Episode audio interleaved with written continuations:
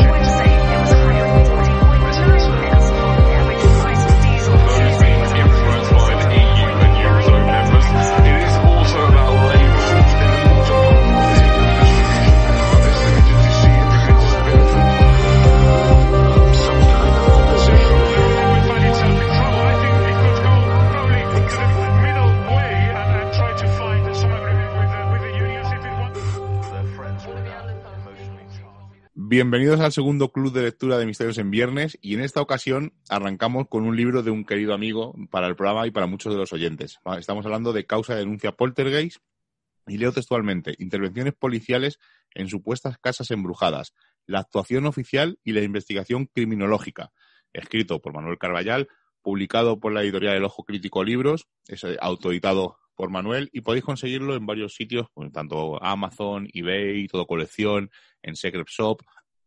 Y es un libro chiquitito, son unas 170 páginas y no por ello quiere decir que no sea denso. Ahora como lo comentaremos un poco más adelante. Eh, tiene unos, va por casos, eh, en vez de por capítulo va por casos, tiene 16 casos y una pequeña introducción y eh, tengo como siempre a mi lado, cuando hacemos este club de lectura, a Seila Gutiérrez. Seila, buenas noches. Muy buenas a todos. Y, eh, como no, a nuestro colaborador estrella de Misterios en Viernes, Isaac Campos. Isaac, buenas noches. Hola, muy buenas noches y menos estrella. colaborador. Bueno, te digo como, bueno, es un secreto pequeño. Este es el segundo intento de grabación que hacemos porque he metido la zarpa y no he dado a, grabar. O sea que esta conversación casi casi la estamos, es un déjà vu, como un déjà vu, como se suele decir. Nos acompaña también Javier González del programa Hijos de la Niebla Radio. Javier, ¿qué tal? Buenas chicos, muy bien, ¿qué tal vosotros? Pues nada, muy contentos de que este club de lectura siga funcionando y, como no, nos falta otra pata ¿no? de esta mesa, una mesa con cinco patas, una mesa un poco especial, un- poco más grande de lo normal. Normalmente son cuatro patas, pero en esta ocasión son cinco. Y es nuestra amiga Carmen de Devoradores del Misterio. Carmen, ¿qué tal? Buenas a todos, pues con mucha ilusión ante nuestro segundo club de lectura. Pues sin más preámbulo, vamos a ello. Ya hemos comentado este libro de Manu Carballal y venga, pues ya que tengo aquí a mi lado a Seila, empieza tú, Seila. ¿Qué te ha parecido el libro? Muy entretenido, divertido, porque Manu nos sigue contando esas anécdotas que nos hacen morirnos de la risa, pero sí que es verdad que es una recopilación, como bien has dicho, de 16 casos, algunos que ya conocíamos, otros que no tanto, que nos han hecho volver a este fenómeno poltergeist que eh, cada uno en muchas ocasiones le damos interpretaciones. ¿Qué rescataría yo de aquí? Pues yo era una pregunta que tenía pendiente a Manu cuando le entrevistamos, y es que él pone aquí que, eh, que contiene documentos oficiales nunca antes publicados y es verdad que, están las fotos de esos documentos de los que redacta la policía y a mí era algo que siempre me había llamado mucho la atención. ¿Los policías están preparados para acudir a, a, a estas llamadas? Pues evidentemente él nos dijo que no. A un policía en la academia no se le enseña a enfrentarse a un caso paranormal, a un caso anómalo eh, con tintes sobrenaturales. Y estamos hablando de ese caso Poltergeist en el que muchas de las ocasiones han entrado domicilios en el que todo estaba revuelto, en el que la gente estaba en estado de histeria y que muy bien no sabían qué hacer si de verdad se hubiera manifestado algo sobrenatural.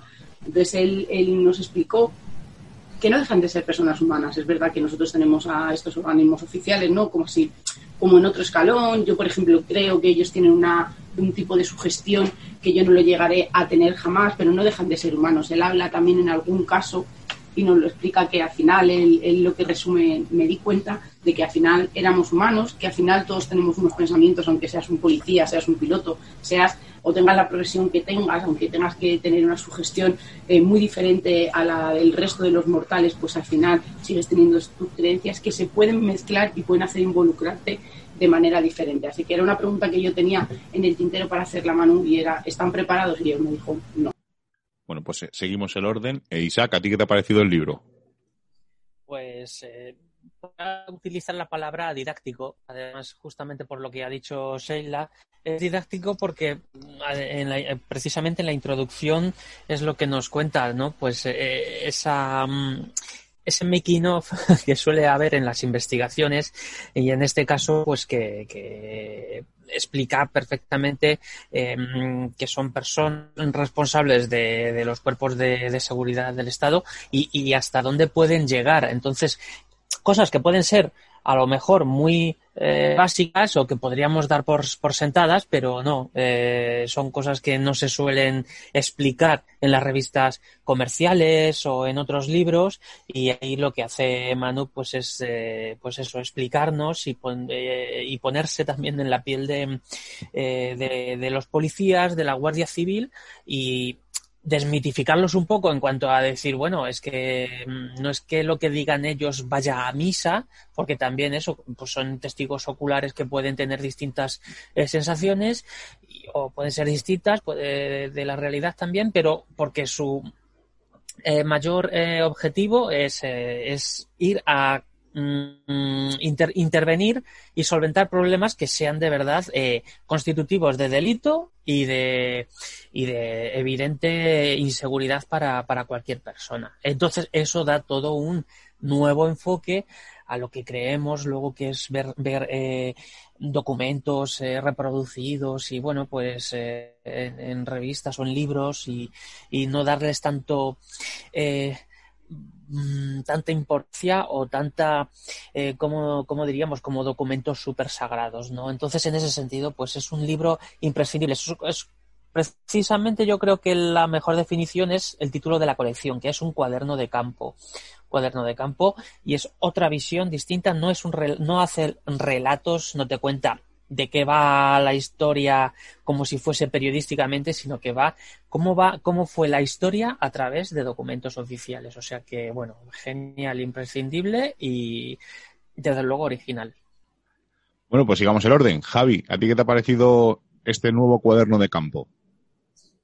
Antes de nada, creo que hay que recalcar lo que dice Isaac. ¿no? El término cuaderno de campo nos marca cómo va a ser la lectura. Sumamos a que Manuel es una persona eh, meticulosa al extremo, con lo cual nos ofrece un documento muy interesante en el cual, pues, como comentaremos después, en casos que quizás sean muy famosos y muy conocidos, nos pone un poco los pies en, tierra. Y nos damos cuenta de que pues, lo que hay es muchísimo menos de lo que realmente se cuenta, de, de la leyenda que ha ido englobando todos los casos. Y a nivel de la acción policial, pues eh, también es lo que comenta Isaac, quiere decir, los policías son personas, no son superhéroes, tienen o no sus creencias, sus miedos, con lo cual eh, me parece un libro básico en el sentido de, de lo que digo, de mantener los pies en la tierra, ser racionales y ver que dentro de muchas leyendas y de muchas grandes historias, lo que tenemos sobre el papel es bastante más básico y, y menos supersticioso o menos fantasioso. Carmen, finalizamos contigo. Bueno, ahora, daré yo mi opinión al finalizar, pero vamos, Carmen, para seguir el orden, ¿a ti qué te ha parecido el libro? Bueno, pues el libro me, me da la sensación claro, efectivamente, tiene como dos vertientes, ¿no? Una es formar parte de una colección y continuar pues una maquetación y un estilo eh, propio de, su colección, que me parece bastante pulcro y bien hecho. Y otra, bueno, pues ya adentrarnos en, en el tema del libro en concreto. Eh, el libro me parece un poco, pues, reiterar lo que habéis dicho. Está muy documentado, es un libro mm, donde él nos dice, nos pone, nos contextualiza todos los casos. Eh, luego ya veremos que caso por caso, en cada uno los intereses pues fueron diferentes y las actuaciones policiales, pues eh, lo que llama la atención en todos los casos, el, el, hilo conductor o lo que a mí más me ha llamado la atención es mm, cómo se puede conjugar algo eh, tan lógico, ¿no? Como son la resolución de delitos, que, se emplea la lógica pues casi al 100%, eh, en casos de este tipo, ¿no? Donde la gente está histérica, está sugestionada, está nerviosa, eh, es todo muy subjetivo, no es algo que, que, podamos mm, cuantificar, ¿no? Una persona que llega allí como un policía, eh, que llega una vez que ha sucedido el hecho, eh, ¿cómo cuantifica lo que haya ocurrido? Mm, eso está también muy bien llevado. Entonces yo creo que es un libro bastante, bastante interesante y que aporta mucho, mucho en el caso. Y luego tiene también una ventaja, es que no se hace cansado, no se hace pesado, nos hace como, digamos, una puesta en escena de todos los casos eh, cronológicamente y nos invita a, pues, eh, con referencias bibliográficas, eh, con, con, pies de página, con distintas aportaciones a seguir investigando pues, pues en la línea de, de, lo que nos haya interesado, del caso que más nos haya gustado o si queremos de todos, de todos. Bueno, yo, eh, para mí este libro, la, la, colección al completo, me parece una continuación de los expedientes secretos de Manuel Caballal. Es un libro que es difícil de conseguir ahora, bueno, se puede conseguir en toda colección, en varios sitios, a un precio un poco desorbitado en algunos casos. Yo, por suerte, lo conseguí bastante económico, pero es una continuación, ¿no? Y al final eh, son sus vivencias, es lo que él ha vivido. Y aquí quiero romper una lanza a favor de Manuel y a favor de Manuel y de varios periodistas y divulgadores que no damos que todo, y me incluyo como divulgador o bueno, o como colaborador de un programa de radio o como en este club de lectura, que no damos por cierto la versión que nos han dado. O sea, eh, Manuel se desplaza a los sitios, habla con los, con los testigos, saca sus propias conclusiones y no acepta pues que eh, digan esto es un poltergeist. Es un poco lo que nos pasa a nosotros cuando vamos a explorar o es un poco como muchos periodistas eh, actuales que van a los sitios y desmienten un poco, no desmienten, dan otra versión de los hechos de algo que puede ser paranormal y a lo mejor le dan una explicación lógica y parece que eso sienta mal, ¿no? A antiguas vacas sagradas. Eh, creo que Manuel lo que hace es contar sus vivencias. Es, él cuenta, oye, yo me he desplazado eh, hasta tal sitio, he estado allí X veces y no he encontrado nada paranormal. No por ello quiere decir que él niegue que sea paranormal, sino que él no ha encontrado algo paranormal.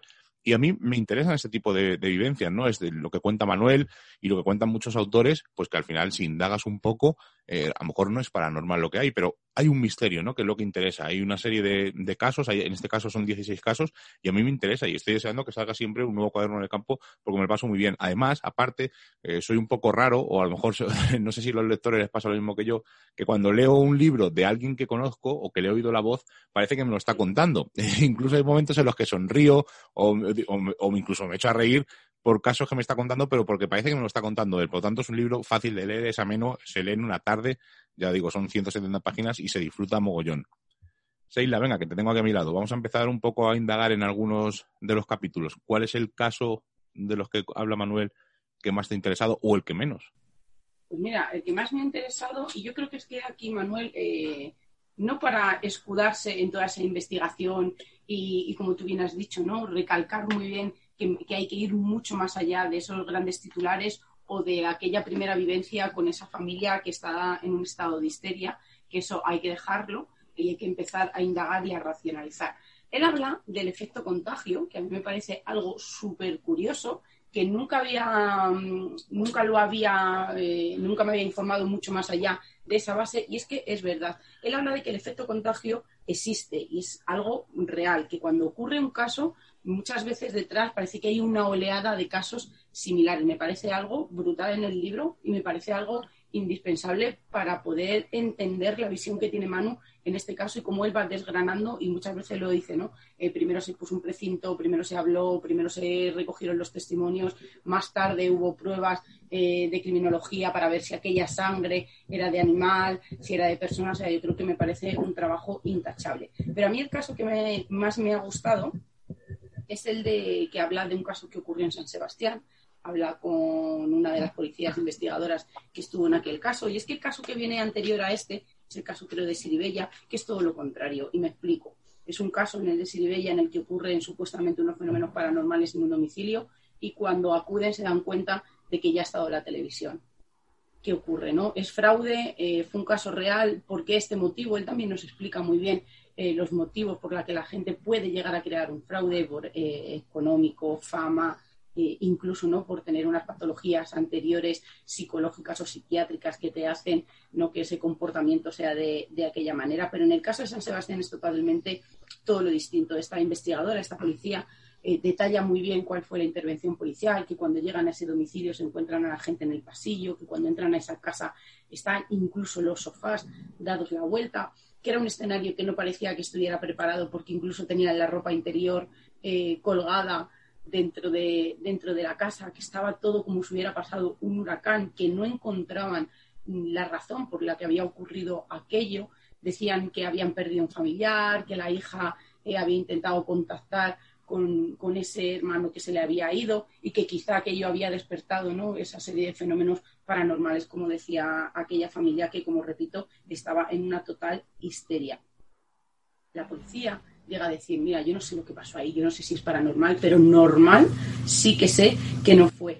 Y en este caso ocurre todo lo contrario en el anterior que, que, he explicado un poco por encima, y es que la familia, al ver que aquello se estaba haciendo mediático, que aquello que les había ocurrido les estaba atormentando, incluso eh, la policía en ese momento no sabía lo que hacer, los vecinos se los llevaron cada uno a, una casa para ver y para poder pasar aquella noche y que no tuvieran tanto miedo y que dejaran aquella casa. Y al final la familia, un poco presionada mediáticamente, quizá también socialmente, decidió tomar, eh, pues resolver aquello de una manera muy rápida, que había sido la hija en aquel momento que lo había hecho todo por algunos momentos y por algunas causas eh, muy, muy concretas y que no pasaba nada, que se iban de aquella casa y ya está. Yo creo que es todo lo contrario, ¿no? El buscar la fama y el no, el, el pensar que aquel, en aquel lugar pasó algo que no sabemos muy bien lo que ocurrió y ha sido para mí el caso que más me ha gustado, el caso de San Sebastián. Isaac, ¿qué caso o qué capítulo te ha sorprendido más o menos? Pues, a ver, coincido muchísimo con Seila. eh, muchísimo, aunque voy a voy a elegir eh, voy a elegir otro, mmm, pero vamos, es que ese también me ha sorprendido mucho. Es de verdad súper interesante el de San Sebastián de los Reyes, que además lo tengo aquí apuntado por todo lo que ha contado Seila que, y todo lo que, bueno, pues así se, se cómo se desarrolla, ¿no? Eh, y cómo, sobre todo, cómo termina el caso. Eh, le he puesto yo aquí un apunte, el Amityville español, porque es porque se parece mucho, o sea, tienen que abandonar la casa, están pasando una serie de, de cosas, eh, eh, bueno, pues al final como eh, eh, como tengo yo eso por aquí apuntado, pues, eh, pues nada, a, través de las presiones, de, eh, de todo, está la parte que pone los testigos cambian de versión y pongo yo similar a Amityville, que mmm, también llegó a haber algo de, mmm, de, que confesaron, de que se lo habían inventado o algo así, pero eh, que no lo creo en absoluto y que, bueno, eh, aquí lo pone cuando fueron acosados por la prensa, que la familia García cambió su versión eh, pero dice Manuel eh, que a diferencia del caso Vallecas no buscaban ningún tipo de protagonismo ni rentabilidad y negaron los hechos, eh, que era una que era una travesura y se fueron. Eh, no sé, yo lo he, yo lo tengo aquí digo y, pongo con el similar a Amityville, porque me parece y luego la historia de la gente Scully de Sanse, la gente Scully de Sanse, pues es está genial porque, bueno, es, es, un personaje y es una persona, como, como vemos, una mujer normal y corriente eh, que, que, merece la pena conocer a través de este, de este libro. Y yo me quedo con el caso del fantasma de la habitación 204. Ese me, ha gustado, o sea, ese es mi capítulo. A ver, que es una cosita... Mmm, eh, cortita. Es que, es que te lo, como el libro te lo meriendas, pues este nada, es el caso número 11, eh, sucede en 1994, es en una habitación donde pasan pues cosas eh, eh, eh, increíbles. Como dice que en esta ocasión los informes policiales no recogen un, un caso supuestamente paranormal, dice Manuel, sino que lo avalan. Eh, nada menos en el Hotel Praga en 1994 y me parece una eh, un- unas experiencias eh, impresionantes. O sea, yo me quedo con el caso número 11 del 94, el fantasma de la habitación 204 de ese eh, Hotel Praga de Madrid. Bueno, pues pasemos a Javi. ¿Qué caso te ha gustado más o el que menos? Oye, a lo mejor hay alguno que no te ha gustado tanto. Pues en este caso yo voy a ser bastante clásico. Hemos dicho que el libro es cortito, tienes pocas páginas, entonces, bueno, pues no nos podemos extender demasiado en cada caso. Pero yo voy a elegir el caso Vallecas. ¿Por qué? Porque ha conseguido reactivar mi interés eh, hacia, este, hacia, este, hacia esta anomalía. El hecho es que cuando tienes una persona que te lo cuenta de una manera totalmente objetiva, sin adulterar y con una visión eh, escéptica, no, simplemente bastante racional, en, el sentido de si hay algo paranormal, que me lo enseñe, si hay algo paranormal quiero verlo, en ese momento lo, lo comunicaré, lo pondré negro sobre blanco. Entonces, ¿qué pasa? Que para mí ha sido un caso muy mitificado. Con lo cual, eh, realmente empecé a leerlo sin interés. Estuve a punto de pasarlo, decir, no me interesa, no, no quiero saber nada. Y realmente, cuando te das cuenta de la manera humana en la que se cuenta y en la que él, pues, eh, realiza sus reflexiones, pues pienso, joder, de verdad tiene que haber algo más. A mayores quería resaltar que a todo el que en su momento le haya interesado el caso Vallecas, los pies de página relacionados con Dimensión Límite en Evox, que habrá como, me lo escuché del tirón, creo que fueron siete horas, Sí. respecto al caso Vallecas, es muy recomendable porque, vamos, para mí ha dado un vuelco lo que pensaba sobre este caso y puede llegar a sacar conclusiones muy, muy interesantes. Así que yo creo que para mí, sin duda, ya te digo, quizá el caso Vallecas esté muy machacado, muy masticado, pero vamos, a mí me volvió a, a meter ese interés casi como la primera vez. Bueno, el caso Vallecas, cuando al finalizar, si queréis, hablamos un poquillo, pero ahora vamos a pasar a Carmen a ver qué capítulo es el que más te ha llamado la atención. Bueno, pues aunque os parezca mentira, Isaac me ha pisado el caso 11 también, pero es que yo había dos casos que me gustaban mucho. Me gustaba mucho el caso 11, del que ya no vamos a hablar, que ya lo ha comentado perfectamente Isaac, pero me gustaba muchísimo también el, el caso 12. El caso 12 también es muy, muy sencillito, muy pequeñín, eh, no tiene prácticamente nada, ¿no? Donde eh, efectivamente les ocurre, aquí sí que los policías pues, pues ven eh, perfectamente los fenómenos que han ocurrido. Incluso llegan a fotografiarlos eh, y, y, el propio Manuel dice que él fotografía eh, hechos de, en el, o sea, perdón, el propio policía le dice a Manuel que él había fotografiado incluso los hechos que allí ocurren. Eh, me parece muy curioso. Eh, la conclusión cuando ya mm, vemos una conversación telefónica en, en, donde le dice me acerco a ver la casa porque parece que estamos dando un expediente X y le dice eh, es el de Puerto Lumbreras Sí. y le dice el comisario pues eh, Ricardo Cáceres.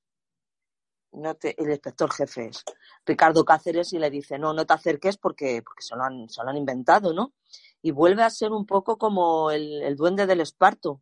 Eh, tienen pesar sobre ellos una orden de desalojo, de van a embargarle la casa, parece ser, o la van a subastar, y entonces ellos quieren recurrir al, al viejo truco de, del duende. Lo curioso es que este duende es de 1996, lo cual no quiere decir que aunque estemos en una relativamente próximo en el tiempo y aunque estemos en una era tan, tan racional, todavía tiramos de, de magia cuando las cosas se nos ponen feas y es por lo que me ha llamado tanto la atención el caso.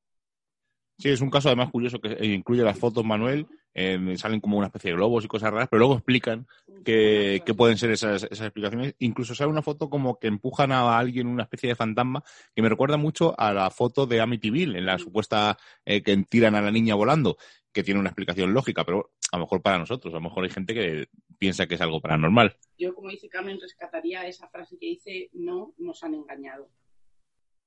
Bueno, y mi caso favorito, eh, voy a ir a lo clásico, evidentemente, me voy a ir a las caras de Belmez y la Guardia Civil, y me ha interesado, eh, Belmez, todo lo que se cuenta de Belmez me interesa, eh, tengo una un cariño especial a ese lugar. La familia es un, un- es un encanto, nos abrieron las puertas de su casa. Rosario eh, la quiero muchísimo, eh, es una persona muy especial para nosotros. Y siempre que hemos ido a Belmez, hemos ido tres veces, las tres veces que hemos ido nos han tratado estupendamente. Y es un sitio que pues, para mí que es mágico. Y cuando cuenta Manuel eh, lo que ocurrió allí, cómo busca a esos guardias civiles, a ver si le cuentan otras historias. Y me sorprendió mucho porque luego cuando lo leí lo recordé, pero me sorprendió porque no recordaba que habían puesto un, un- en la casa de enfrente de las casas, de las caras, perdón, habían puesto a dos eh, guardias vigilando constantemente para ver si realmente manipulaban estas caras o no. O sea, es una cosa, hacen un, un detalle, un pormenorizado muy por encima, porque las caras de Belmez todos los aficionados al misterio lo conocemos perfectamente, y es el caso, pues para mí, por, junto con el caso Vallecas, que es un caso que hemos vivido muy de cerca, pues para mí son los dos ejes principales del, del libro. Hemos dicho que, mm, bueno, no sé si hay alguno que no quiera comentar algún caso que no le haya gustado o que no le haya parecido interesante. Yo te voy a decir que me pasó como a Javi cuando empecé el mes casi me lo salto, porque pensaba que me iba a enfadar con Manu. para mí, como decir, ¿no? Sabéis que, que Belmez para nosotros es un sitio muy especial. Yo nunca me voy a atrever a, a deshacer o a tirar por tierra el trabajo de muchos investigadores, periodistas que dicen que lo que aquello que hay allí, que lo que hay allí es un fraude. Nunca, nunca lo voy a hacer. Eso sí, de las caras, de la casa eh, original. La nueva casa es, sabemos todos que es un fraude.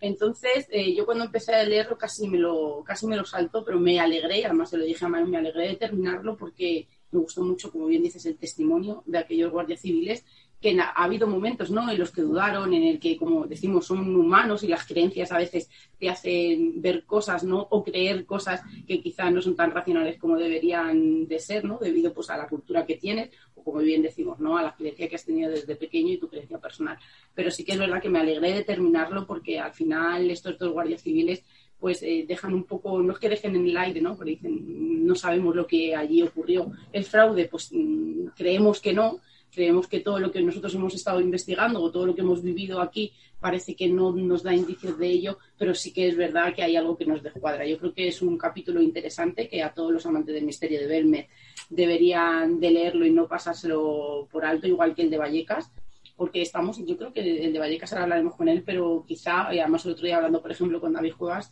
le dijo que quizá estaríamos ante la cronología mejor hecha de- caso. Claro, eso sí iba a comentar. Eh, dentro del libro hay otro libro, ¿no? Que es casi el caso Vallecas, porque ocupa desde la página 65 hasta la página 128 y hace una cronología eh, dentro de lo que se puede, porque es muy difícil, pues de todos los hechos y todas las cosas que han ocurrido. Venga, te pregunto a ti directamente, Javi, eh, porque claro, es el que has, resaltado el caso Vallecas. ¿Tú creías firmemente en el caso Vallecas o, o sospechabas en algún momento de que podía haber la sombra del fraude o una mala interpretación? Realmente siempre pues tenía la duda, ¿no? Pero mm, después de leer este libro, de escuchar los programas de, Dimensión Límite, a mí la conclusión que la conclusión que saco es que todo ha sido eh, una paranoia de la madre que se ha retroalimentado permanentemente, porque al fin y al cabo, en el momento en el que escuchas esas seis horas o siete, es que no lo sé, son bastantes no, nueve horas, son nueve horas. o, o nueve horas, no lo sé, pues mira, imagínate. Te, te vas dando cuenta, también eh, por lo que tú dices, por la cronología, de la cantidad de, de fallos consecutivos que hay y sobre todo lo que, con lo que yo me quedo, lo frágil que es la memoria. Sí, claro. Sea, Entonces, claro, puedes llegar a la conclusión de decir, bueno, quizá haya algo, pero como está muy adulterado, entonces nunca sabremos la verdad, pero cuando nos remitimos a hechos que están, eh, a documentación que está, que está guardada, archivos de sonido que también están guardados, entonces ahí no hay, no hay vuelta de hoja, porque tú puedes tener eh, un hecho en tu vida que te marque y evidentemente con, pues, con el paso del tiempo, pues pequeñas cosas, pequeños detalles pueden cambiar, puedes adulterarlos, porque es normal, porque somos así y la memoria es así, en mí, en ti y en todos. Pero cuando declaraciones por completo cambian a lo largo de 4, 5, 6, 10, 15 años, hay algo que no cuadra. Carmen, ¿a ti qué te parece el caso Vallecas? Bueno, pues a ver, a ver si no mezclamos, a ver si no mezclo lo que recuerdo con lo que he ido leyendo, con lo, pero bueno, sí, os voy a dar mi, mi impresión. Eh, el caso Vallecas, eh, daros cuenta, eh, yo le recuerdo perfectamente cuando surgió, eh, en el momento, o sea, in situ, cuando empiezan y todo esto. ¿Cuál es el tema? A, a priori, eh, hubo gente, eh, como recuerdo, si no, si no recuerdo mal, estuvieron Jiménez del Oso, Sí. estu- estuvieron eh, Germán de Argumosa, me suena, y debieron de estar el padre Pilón o algo Sí, así. el padre Perón, sí, con el grupo ETA, sí estuvieron. Eso Con es, el sí. Que no había caso directamente. Sí. o sea, dijeron, no hay Y recuerdo perfectamente cómo en, en- en diferentes emisoras de radio, cada uno por su cuenta, eh, enumeró el por qué allí no había caso. Entonces, mm, digamos que para mí, que, que lo estábamos viviendo en el momento, in situ, eh, fue un caso como que dejó de tener importancia, ¿no? Eh, a eso le añadimos mm, que salían mucho luego también en el programa este del Mississippi. Yo no solía ver ese programa porque no me llamaba la atención, pero sí es verdad que siempre en casa alguien lo pone y tal. Eh, no sé si recordáis que salía incluso el padre este con Juan Ignacio Blanco de las chicas de Alcácer, de una de las niñas de Alcácer. O sea, aquello era un circo y, y la madre era mm, el prototipo de ese circo. Eh, igual que los otros a lo mejor trataban de mantener un poco más el tipo, esta mujer es que eh, entraba en el circo totalmente. Entonces yo siempre lo vi como un caso muy sospechoso. Eh, ¿Qué era lo que te quedaba dentro? ¿Qué habrá ocurrido realmente aquí? Eso es lo que nunca podías ver ni llegabas a ello. ¿Qué habrá ocurrido realmente aquí?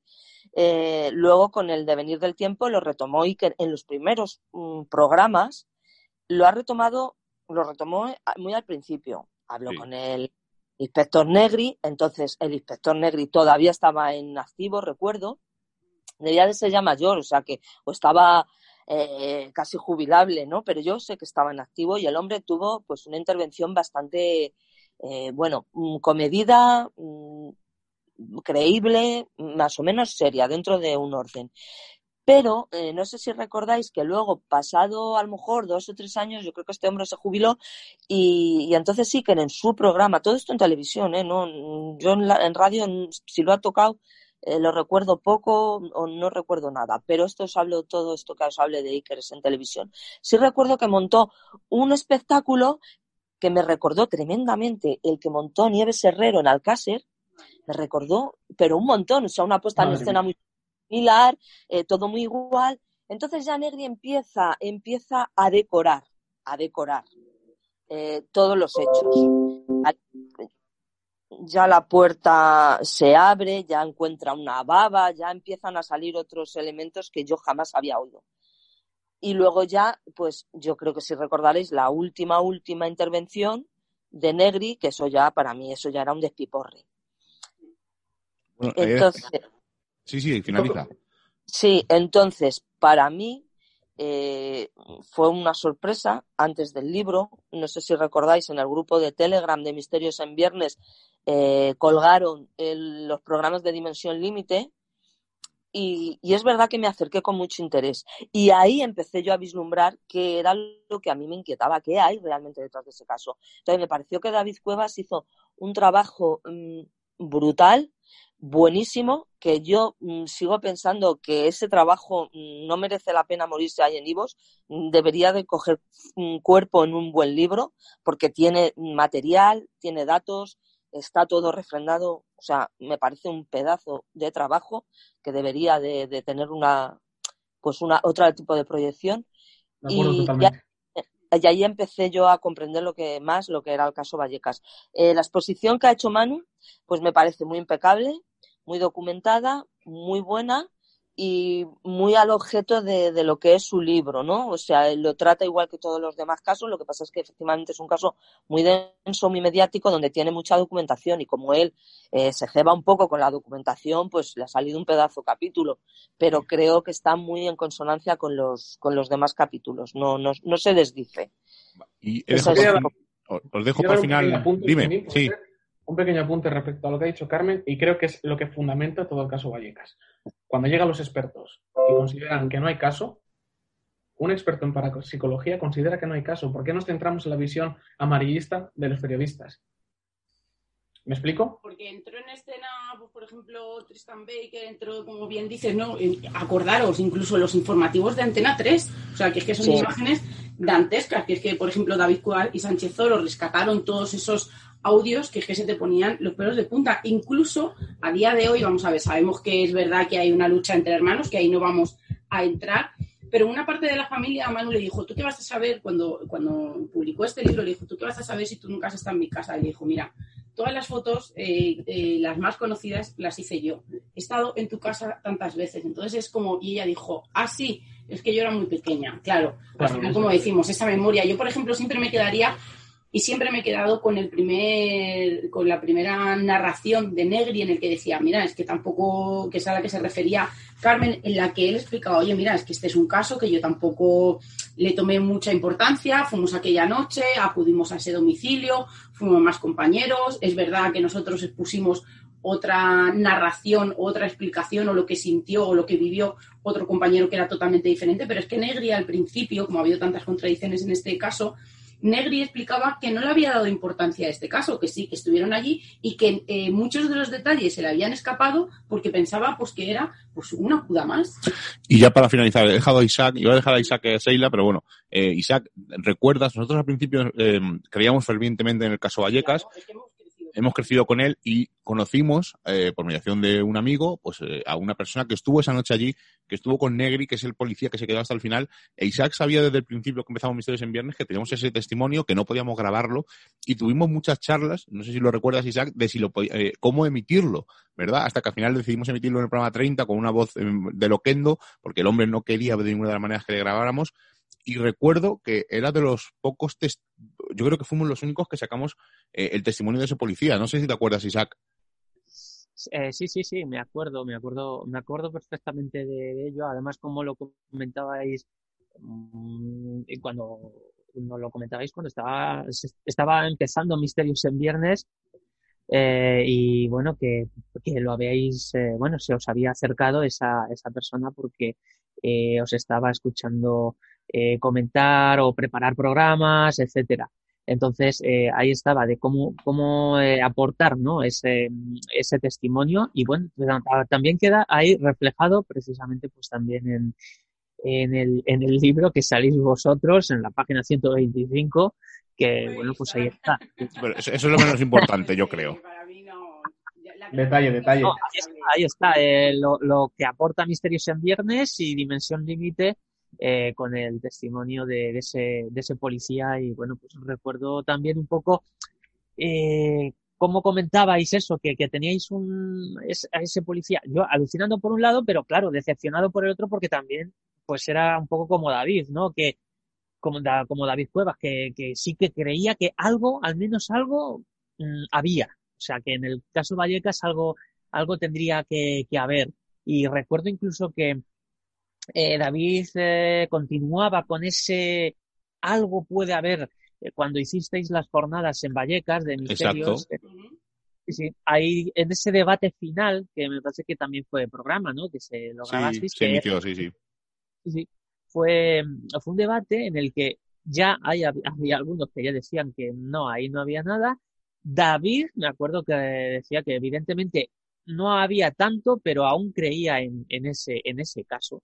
Aunque aún creía, y yo estaba de acuerdo con él en que algo inexplicable y no había cabos que, eh, que se pudiesen atar y que aún había, hay que investigar, pero eh, eso, por eso, al final, mm, entre ese, ese testigo vuestro eh, del, del policía, que además eh, pude conocerle también en persona en, ahí en uno de los actos que, organizasteis en, Madrid, bueno, pues eh, efectivamente ya con eso, eh, pues se confirmaba lo que, como, como habéis resaltado, que es que ya en las primeras páginas del caso se dice que no hay caso. o sea, ya en las primeras intervención, en la primera o segunda intervención policial ya el inspector dice que ni siquiera hay caso y hasta los propios investigadores eh, dicen que no hay caso. Aquí se da una circunstancia muy curiosa y es que en lugar de ser los medios dedicados a fenómenos paranormales los que alimentan un caso, es al contrario. Aquí son los medios generalistas los que van inflando eh, esa, ese efecto de bola de nieve. Y es lo que es lo que va sucediendo. Al final todo se queda muy enmarañado, al final se crea un nudo en donde no se sabe si lo que estás viendo, pues eso es una película o es un espectáculo de late night o es un caso real cuando ya desde el principio hasta los propios, bueno, pues para psicólogos, digamos, y, y periodistas y los policías dijeron que no hay caso.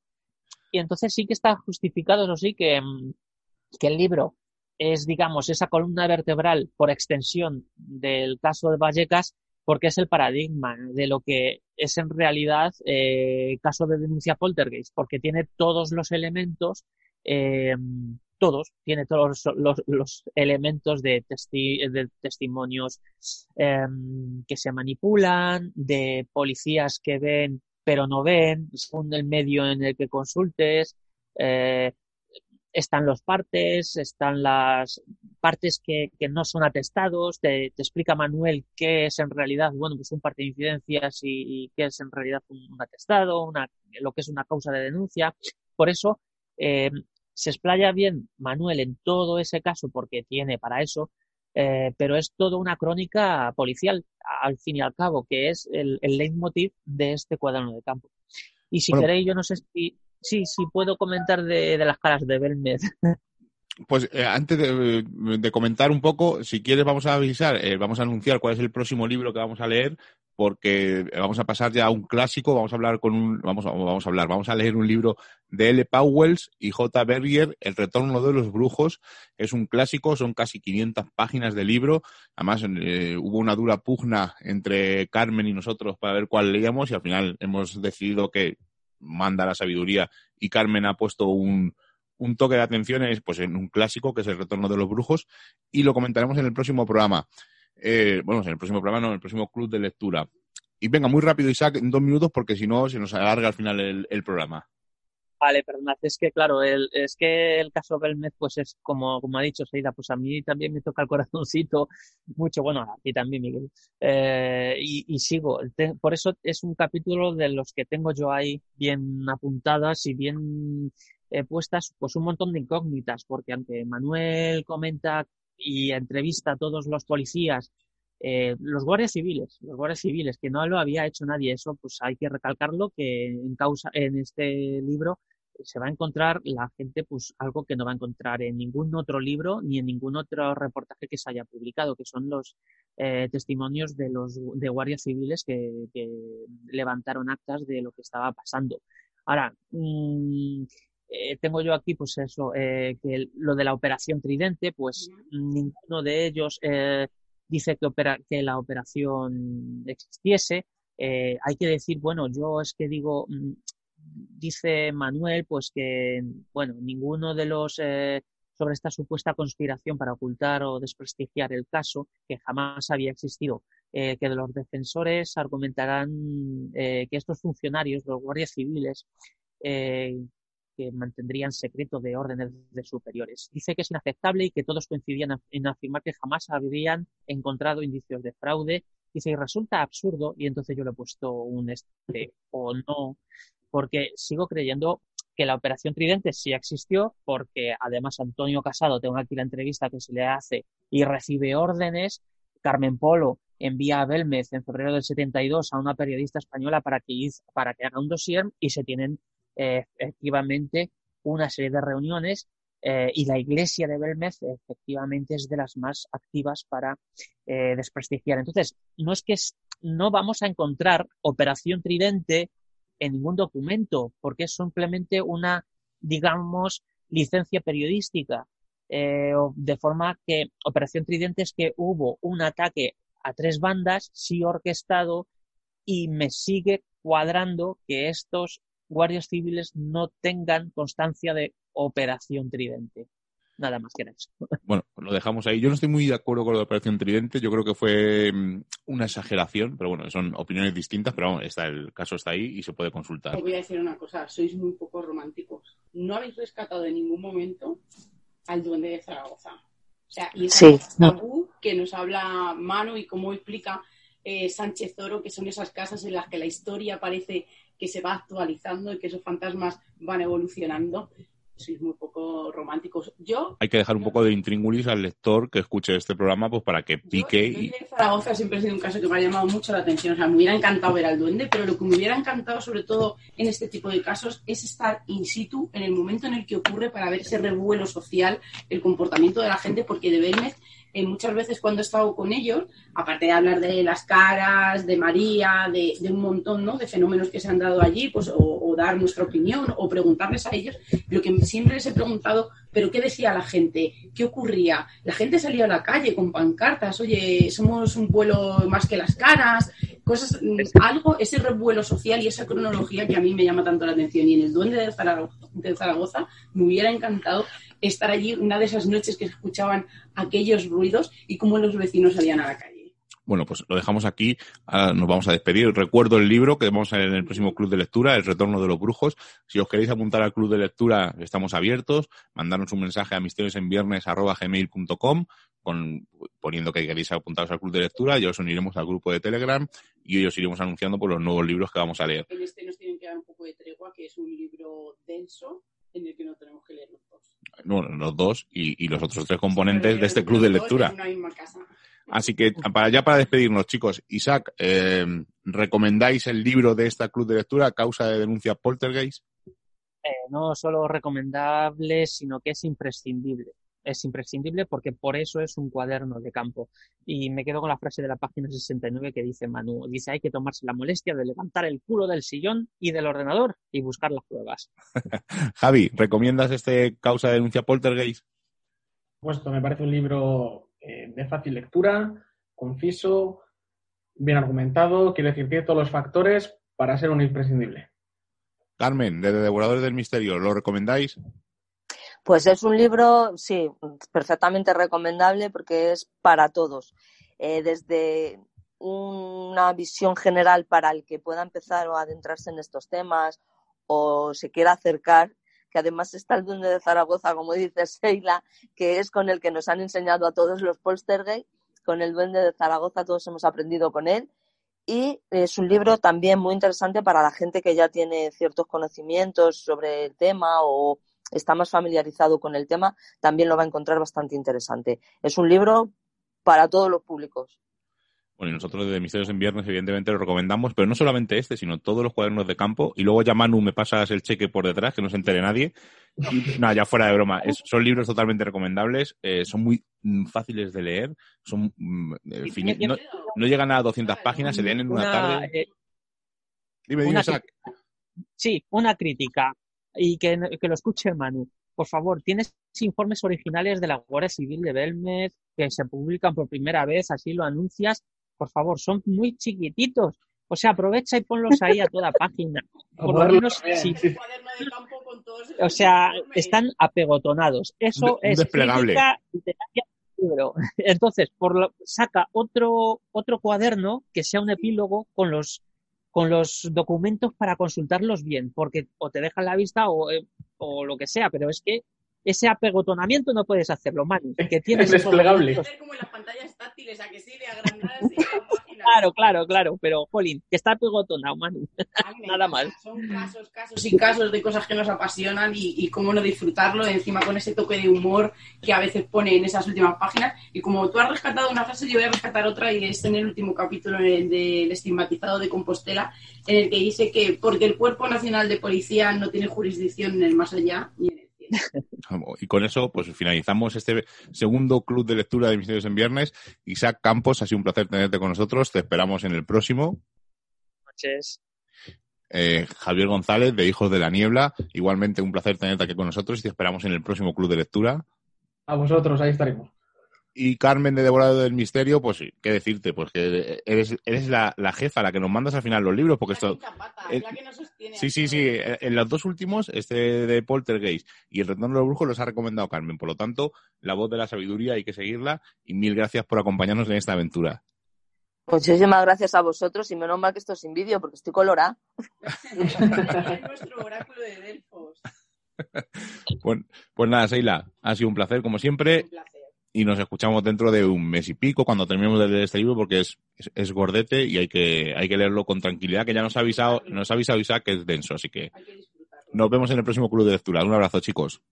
Venga, hasta siempre.